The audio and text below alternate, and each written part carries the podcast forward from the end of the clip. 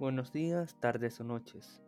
Soy Arnold Saavedra, estudiante del tercer grado A de la institución educativa Alfonso Arte, y hoy presento este podcast con el objetivo de brindarles información y recomendaciones sobre una vida saludable.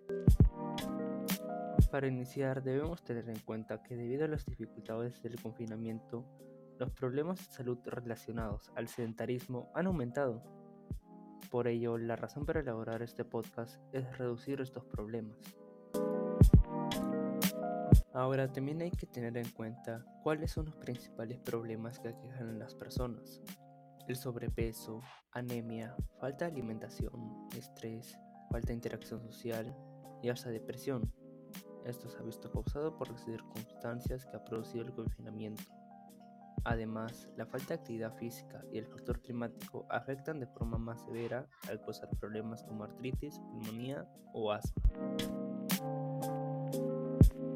Por esto, la forma en que vivimos debe tener un cambio para bien, ya que de seguir practicando un estilo de vida salubre terminaríamos generando problemas graves a nuestra salud, los cuales en los peores casos pueden ocasionar la muerte.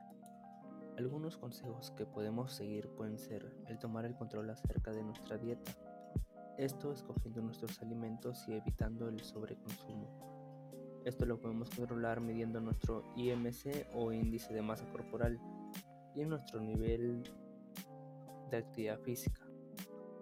También se debe evitar el consumo de grasas saturadas y alimentos sintéticos o procesados, que no suelen poseer un valor nutricional. También la práctica de actividades físicas y el deporte toman un papel importante para poder usar las calorías que consumimos día a día. Por último, procurar la comunicación e interacciones sociales para mantener una estabilidad emocional plena es un punto a favor de nuestra salud mental, ya que con esto podremos explayarnos y desarrollarnos de una mejor manera en las actividades en las que rendimos día a día. Con esto se daría por terminado este podcast. Recuerden que una buena salud es alcanzable para todos con perseverancia y esfuerzo. Con esto me despido y les deseo un buen día o una buena noche. Y gracias por su atención.